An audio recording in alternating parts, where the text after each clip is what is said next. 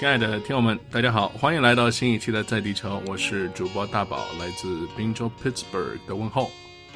各位听友好，我是主播小高，来自安大略省多伦多的问候。大宝老师，我们今天要聊什么话题啊？啊，咱们这个题目里已经看到了，聊的话题呢是与无人机有关。啊，无人机啊，那就是说没有人的飞机，顾名思义，对不对？呃，是的，你这么说没有错，这个定义是没有错的。但是我们今天聊的可能比那个就是泛泛的讲无人机的概念可能要狭窄一些，因为无人机它只是没有人的飞机吧，英文叫做 UAV，就是 Unmanned Aerial Vehicle，无人的飞行器。但是呢，我们今天要聊的可能是民用的范畴。因为你要知道，在军事范畴有很多那种固定翼的无人机，比如说美军的那个 Predator 掠食者号那样子的高空打击的无人侦侦察攻击型的无人机，不是我们今天的探讨范围。对，我相信现在在这个大众的语境下，说起无人机，大家首先想到的都是那种很小的能航拍的那种带四个没错没错带那个螺旋桨的，是的是的。这个顺便给大家普及一下，这个东西英文怎么说？应该叫 drone。对不对？D R O N E drones。呃，drone 这个词儿呢，其实说它宽泛也是可以很宽泛的。任何的这个机器人或者说这种机器人、机器装置都可以叫 drone。啊，是吗？呃，对，drone 可能是无人的无人机比较多一些，但是呃，比如说怎么叫呢？哎，我想一想啊，还是我理解错了。你是你想的那个词是不是 droid？哦，我可能想的是 droid，就是 android 那个 d r o i d 啊，对对对，droid，对啊，对，那是机器人的意思，就是地面上的叫 droid 啊，天上飞的叫 drone。嗯，好吧，那就 drone 叫 drone 应该没问题。对，其实 drone 这个词，它我刚我也刚查了一下，我才知道它本意应该英文里面雄蜂的意思，就是蜜蜂的蜂哈，雄性的蜜蜂，所以被它这个引用现在。就是人类仿生仿生的程度也很高，就现在说起 drones，估计大家反应出来都是无人机。而且说起无人机，不得不提的就是一个有一个响当当的牌子，全世界领先的，那就是大疆，对不对？没错，我们我们中国的对 D DJI DJI 啊 DJI 就是中国的一个牌子。嗯嗯嗯，是的。呃，久在科技界，嗯，我刚才想说啊，久在这个呃蛮夷之地，呃。这个叫什么？处江湖之远，不接触国内的这些新鲜事儿了。有些时候还真的有点落落后。很多事情都是我做翻译的时候，听我服务的那些人，也就是国内的人给我普及的。他说 DJI 啊，这让人梗，或者这公司叫大疆啊，我才明白啊，这叫大疆。然后他其实讲的很多东西啊，就是你会发现，国内现在是远远的走在了国外的前面。你像大疆就是一个非常出色的企业，就印证了。没错，没错。无独有偶，我前阵子呢，哎，不好意思，我又打打打岔。没没没没事，小刚老师，你说你说，嗯，我想说无独有偶啊，前阵子就是我这个参参观了一个呃景仰许久的教授，他自己的这这个航空航天所里面做的一些呃无人机的模型，然后他呢也跟我们讲说，其实很多硬件的东西，他们都直接跟深圳那边定制。呃，我觉得是的，是的，全世界各种，我觉得要定制的话，或多或少会跟深圳有关。深圳是全世界的 IT 工厂嘛，对吧？可以说，你就算不是直接从深圳那边定制的，可能你的那个给你供货的那个商，他也是间接的。没错，没错，他的没错，component 也来自于，没错，对对。所以说，这个呃，大疆这个公司真的是很了不起。我觉得它几乎就是作为一个独角兽，它带活了整个一条产业链。对他，我觉得开创了一个平台，在他的无人机拍摄的这个，因为它是无人拍摄机这个起步的，对吧？现在可能无人机有更多的应用，但是它是一个航拍器，呃为起步这样的一个平台的从无到有，我觉得是大疆是带给这个世界很美好的一样东西。嗯，哎，说到这个，既然我们今天是要扒一扒这个无人机的话题，那我们就跟大家呃讲一下。现在无人机都在哪些场景可以应用到了？嗯，还有就是为什么我们今天要讲这个话题？其实更多是因为它未来的潜力更大，对吧？未来的潜力又有哪些？对，是的，是的。现在已经被广泛应用到的，应该最大的范畴应该是航拍吧？嗯，它的航拍之所以那么好呢，是因为它一般会配备很好的稳定器 （stabilizer）。这也就是当时汪涛创造这个 DJI 之初最大的一个贡献，因为。做出一个带四个螺旋桨飞行的一个东西并不难，但是如何把上面机载的这个摄像机能够很稳定的把画面拍下来，这个是很困难的。听起来它需要一个类似于云台，对，中文叫云台的这么一个东西，stabilizer，就是它是有一个三轴的马达，甚至有四轴的马达，就是一旦你发现这个东西偏移了这个你的预定的这个轨迹或者角度，它立马可以通过机械的马达校正过来，因为它的这个速度特别快，就会使得你的画面是极为稳定的。这个就是那他又是怎么知道这个东西有偏移呢？呃，这个就可以通过，比如说这个，因为重力是垂直向下的，你就啊。如果跟重力比较的话，重重力它有这个陀螺仪，对，有陀螺仪，跟重力比较的话，你就知道你的这个偏移的量了，它就可以纠正。嗯，当时也是，我觉得汪涛是解决了这个大的问题之后啊，DJI 就诞生了，嗯，这个就一一跃成为最有名的航拍器。在这之前的话，航拍的成本是不可想象的，肯定要动用直升飞机，甚至于动用嗯特别昂贵的设备等等，军用这个都是。没错。现在可能你花个一千美元就能买到一个很好的航拍的飞行器，而且操纵起来特别方便，成本啊、运营成本、哎使用成，本。你说到这个，作为一个技术的门外汉，我又要问这个问题了，就是无人机做航拍这个事儿，好像就是最近这两三年一下子就火爆起来的。那么它究竟是哪一块的成本下降了，突然让这个东西就打入寻常百姓家了呢？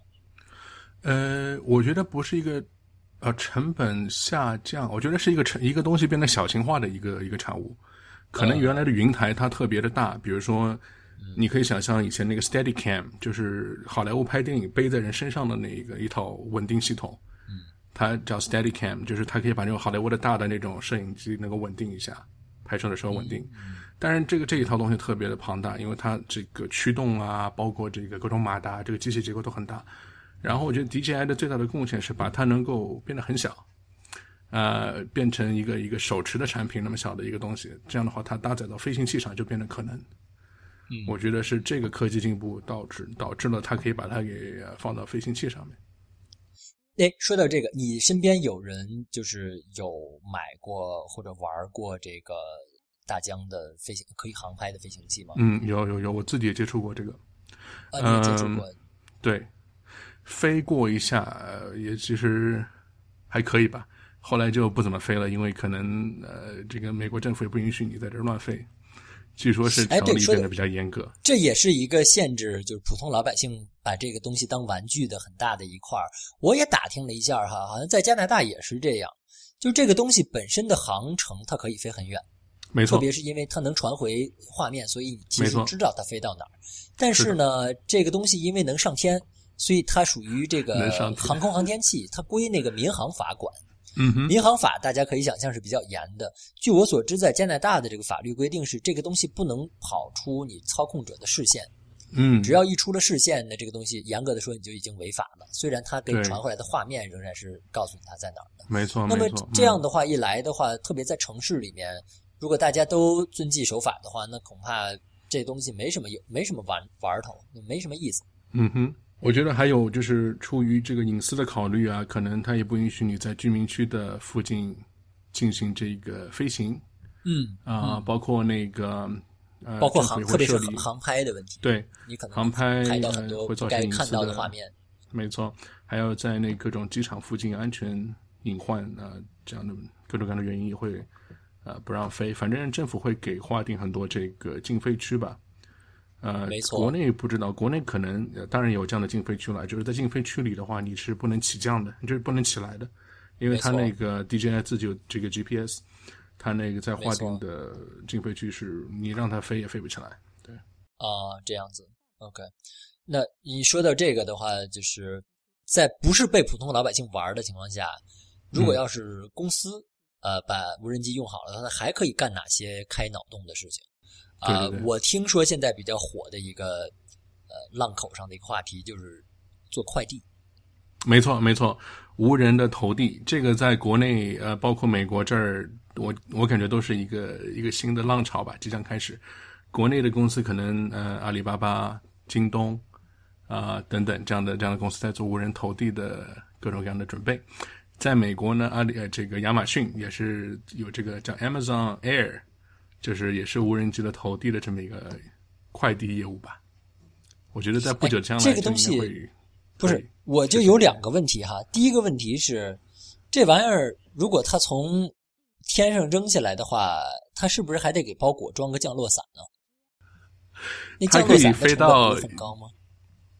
对，它不用扔下来，它它直接飞到你的这个后院，啊，降落在地面上，然后再啊降落，或者是接近降落，然后扔下来。它不见得是一个 drop，它直接是 land 就行了。它降落在你的后花园里，你在那儿画一个，比如说包裹区域啊，对吧？landing zone 之类的。它可以那个小飞机、无人机就停在那儿，然后打开它的那个底下的那个枷锁之类的，那个货物就放下了。你你你给我勾画的这个画面，让我感觉这个家里的后院怎么一下变成美国枪战大片的现场了？哎，对，这个 有点那意思，有敌机直接降落在后院。嗯，对，那这是一个问题啊。关于这个会不会把包裹摔碎的问题，这是一个。第二个问题就是。这个东西它真的节省成本吗？真的比人力要要节省吗？呃，这个是可以大大的节省人力。我举个例子，那比如说很适合小刚老师所这样居住的这样的一栋一栋别墅的这么一个 house 的 community，怎么样的呢？你可以想象这么一个场景啊，我有一个货车，一个 van，对吧？这个 van 呢，可能就是平时 UPS 啊，或者是亚马逊送货的那样的 van，这样在加拿大也很多吧。啊，对，我知道亚马亚马逊的话，它是用卡车的啊，它是一个对，反正就是各种各样的那个快递车，对吧？好，它这个快递车开到小刚老师的小区里了，打开顶棚，飞出来二十架无人机，然后就各自去找它的这个目的地去投放，然后你这卡车也可以不断的继续开往下一个 community，那些投递完的无人机就自动的飞回来继续充电，那这样的话效率就特别高了吧？可能一个投递员。呃，甚至于以后甚至都不需要是有人去开那个那个卡车，全部都是自动驾驶、自动操作。这个我不禁想吐一个槽，就北美人 网购有那么疯狂吗？同一天同一个小区能有二十个多人有有同一个公司送来的包裹？有啊，我怎么觉得这是亚马逊要统一全球的节奏啊？我觉得亚马逊在这儿特别方便吧，现在有各种各样 one day shipping、one day delivery。呃，对，在这样的纽约这样的大城市都有 same day two hour delivery，这个都特别方便。对，而且这个我觉得可能比国内好的一点就是各种退货的话也是不用你来付油钱的。就是假设你是那个 Amazon Prime 的 user，你都不用去担心各种退货的麻烦。而且你也知道北美的退货。退货的时间可能有三个月之久，两个月。说说实话，我到现在我在亚马逊买的所有东西，我还没有退过货呢。好像就一个东西我要退，但是那东西太便宜了，不值得退。后来干脆又买了一个新的。呃，他的他的客服 确实你可以试着退一下，高老师。有时候退的时候，他嫌那个东西太便宜，他就送给你了。啊，对，我遇到过一次，我买了一盒笔。你说的这个小呃。小伎俩 我也用过，有一次我确实 贪了他一个小便宜，他最后就说我们再给你寄一个新的，你那个就呃留着就 得了。对对，这个我们也也是教我们的观众占亚马逊的便宜，好吗？我们的节目还可以。嗯，当然，我们今天的话题不是主要聊这个网购的，我们我们可能在以后会专门聊一期这个美国和中国的这种网购的各种体验的区别。今天还是回到这刚才无人机的使用。所以我的例子，我的意思就是说，对，就是卡车进了小区，咵出来二十辆无人机，二十个二十无人机直接就搞定了，很方便。对，不然你得一家一户停在他的门前下去把那个箱子抱过去，对吧？然后你再去开开往下一户人家。所以那么按照这个逻辑来推演的话，它相当于就是一个二维的一个递送。那么比如说你像在中国国内或者是。东亚地区的大多数大都市，大家都住在这个公寓楼里面，高层的这个就没法投递了吧？不能投到窗户吧？这个投窗户，我觉得是太困难了。但是可能的一个解决方案就是投在小区的那栋楼的楼顶，专门有一个类似于这个空中无人机的投递包裹区，就是整个那一栋楼物业小哥搬到楼顶上去了，他从对京东送来的快递。然后再把它拿到楼下十七楼一户，十三十三楼一个包裹，十二楼一个包裹。这个是有可能的。这个可这这位这快递小哥住在多偏远的楼啊？如果他住在 这个就是我们现在的顺丰快递已经能到达的地方的话，那我不相信他能比人力更更快、更更节省。不，你这个他的目的就是不要他取代人力嘛？可是国内顺丰的人力这么便宜，他干嘛要取代？对。那这个前提下，可能就没有那么大的这个发展无人机的，或者说在那个区域就可能没有那么大的动力去发展无人机的投递。嗯呃，无人机的投递可能一开始比较适用于那些地大、特别铺得开的那些地方，就是你快递一个一个跑特别累，或者说特别耗时对间。你说的这个特别有道理就是因为因为我看到国内，你像这个呃京东啊、阿里巴巴呀，甚至包括呃度娘都在搞这个无人机，所以我就在想，他们这是要闹哪样？他们的这个无人机和他们的用户群有直接的这个价值吗？如果没有价值的话，那只能说它是一个战略性的一个先驱性的投资、前瞻性的东西。嗯，呃，我具体不知道他们在那样人口密集区域的投递点是如何设置的。刚才说的房顶，也就是我的一个猜猜测，猜测，也可能是在小区的一个什么地方有一个平台可以放下这样的货物等等。嗯、或者说你一个公司的写字楼，中午的时候有几百人要叫外卖，然后现在的场景就是每天到那个中午的话，写字楼底下是几好多几十个小哥在那儿等着那个人下来拿那个吃的东西等等。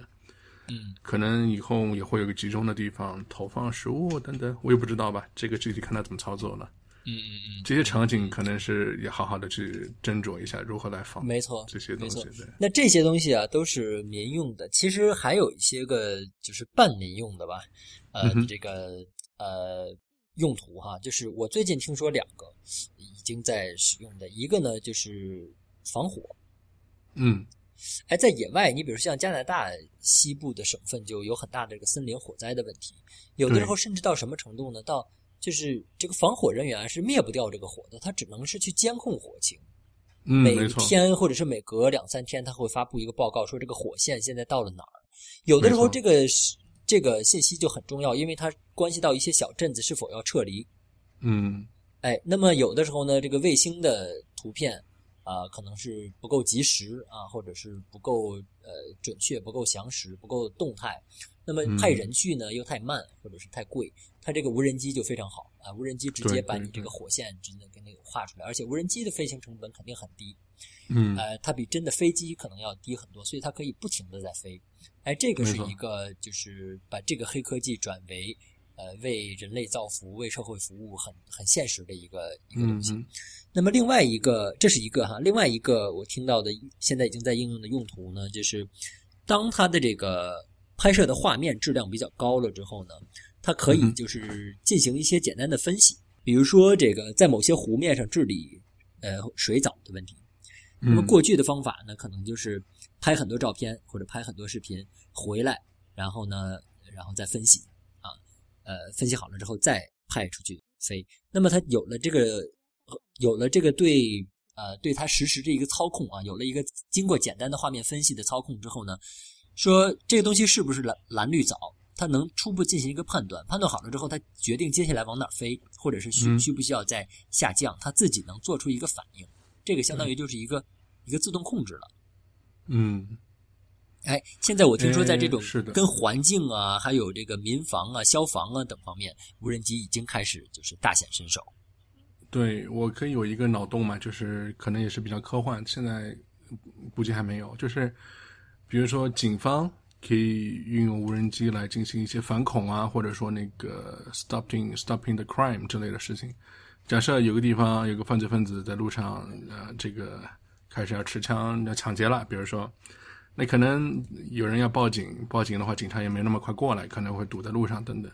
啊，然后就会发现，其实，在不远的地方就有一个无人机在空中，很快的，它就啊跑到了这个嫌犯的头顶上，甚至于可以释放一些非致命性的武器，一下子把那个一个恐怖分子啊或者一个一个嫌犯给制服了，有没有这样的可能？就是把这个东西往武器的方向发展，或者是往这个军备的方向发展呢？这不就是《战狼》里面演的那情节吗？嗯，是啊，啊，是啊那个应该是科幻的是吧？那个应该是捏造出来的是吧？实际没有那种能射击的无人机吧？有的吧？哦，已经有了，我不知道哎。啊，YouTube 上面可以搜一个，可以你可以搜一下这个 weaponized drone，可能能看到一些这样的视频。对，但是不你刚才说的这个被合法未必现在。嗯嗯嗯嗯，不，你刚才说的这反恐，这个让我想到，呃，有一个纪录片，就是北京的两口子，他们只身去了很多国家，啊，后来还招募了志愿者团队。这个纪录片叫《旅行》，那个啊，我看过那个，但但是他们是一个航海他们其中，他们其中有一集就是什么呢？就是他们到了这个村子，然后这个村子的村民呢，就借他们的无人机去侦查那个嗯。IS 的阵线呃的 那个阵地，然后他们把那个航拍的画面给当地的那个嗯。呃老百姓，可能也是村里面的头子吧，呃、看了，然后当地人特别感谢他们。当时整个，然后啊整个这个、这个节目就被他们用自己的镜头也记录下来了，包括那个、嗯。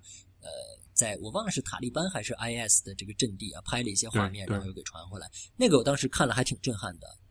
首先，第一，嗯没想到听起来这么高科技的玩意儿能够被一个旅行的团队，就是相当于是民用了，对吧？直接就带去民用的，。对，第二是震撼于什么呢？第二是震撼于这个东西真刀真枪的在战场上给他们发挥了作用，真的就是就相当于是过去的侦察机了。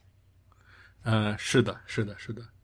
啊那么这一个观点的反面就是隐私的保护与否了，就是、嗯 因为可能你会被应用在别的场景，导致于是隐私会受到一些各种各样的泄露侵害对吧？对，那你刚才也讲到，在这个特别欧美发达国家大多数的城市里，有人居住的地方，呃，法律其实是禁止这个禁飞无人机的，是不是？隐嗯隐私也是其中很重要的一块儿嗯哼，啊。也可能也因为这个原因，我们现在能想到的就是过把瘾的玩一下无人机的场景呢，更多是在郊游的时候，出去对对 camping 啊、出去露营，然后正好呃这个千山鸟飞绝，万径人踪灭的这么一个地方，拿拿无人机拍摄一些壮阔的镜头，湖光山色，然后传回来发到发到自己的朋友圈儿。哎，我感觉那个特别好。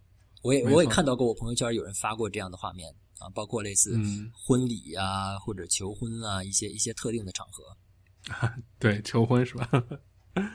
哎，你说到求婚，那个谁，汪峰求婚，汪峰跟章子怡求婚的时候，是不是就是用了一架无人机把他的戒指给戒指好像给给送到他的那不叫投递过来哈，就是嗯落在相当于是汪峰的手边儿，然后汪峰没错这时候把它拿下来。哇！我当时看到那个之后，我第一反应就是这大疆的股票又要涨啊，啊、是啊，因为第二天大家都知道他用的是大疆的无人机，那肯定嗯这个多好的媒体曝光度啊！要感谢汪峰对，感谢子怡。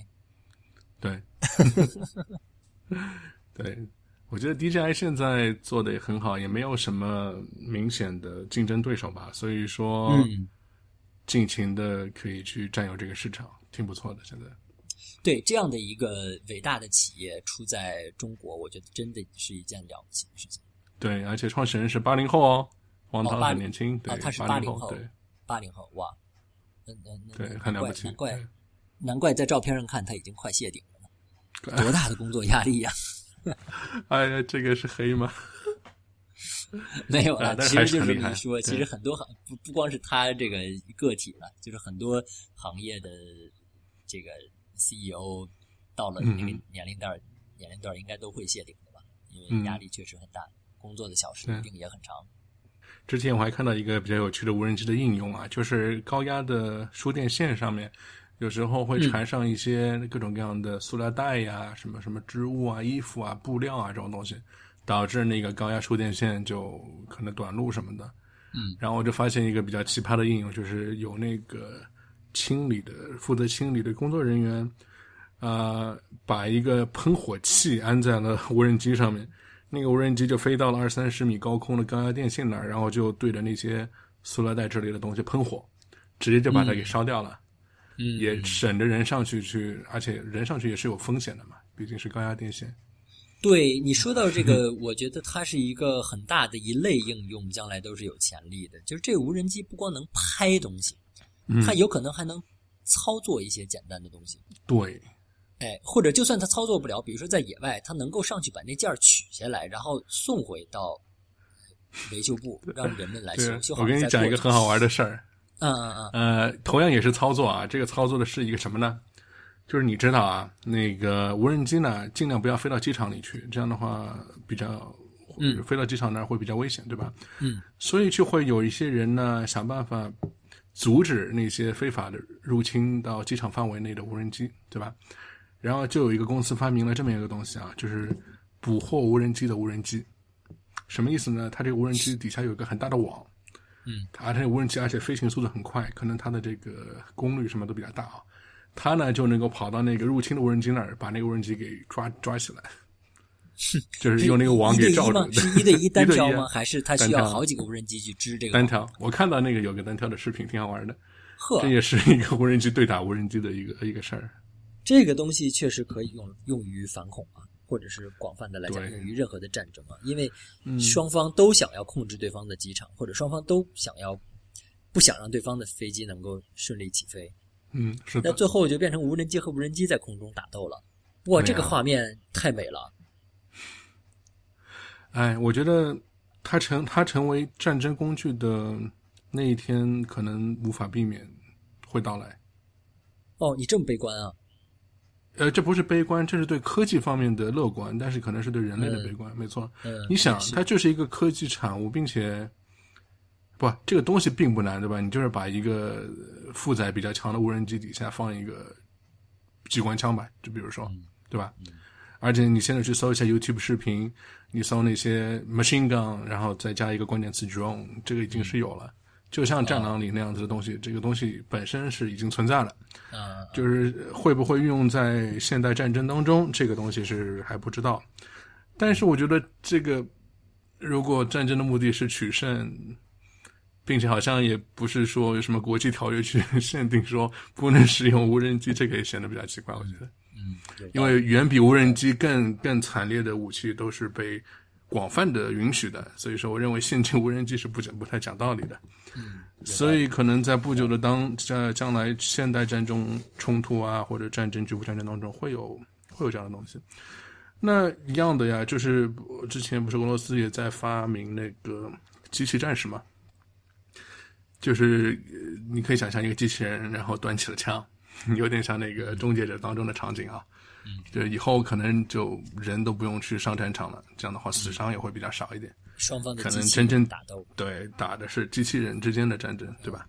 嗯，这个应该是可能的吧？对，应该也会是人机合作，到最后都是机器为主。嗯，本次战役我方损失多多少人多少伤，然后对，导致对方多少人多少伤。顺便说一下，歼灭了对方多少架无人机和多少个机器战士，呃所以我方大获全胜啊！以后可能会变成这样，因为这些东西也都是钱嘛。你你打打坏了对方的无人机和机器战士，也都是打坏了没错对方的军费嘛。就相就相当于打坏了别人的坦克、战车是一个道理，就是你的装备工业的好坏。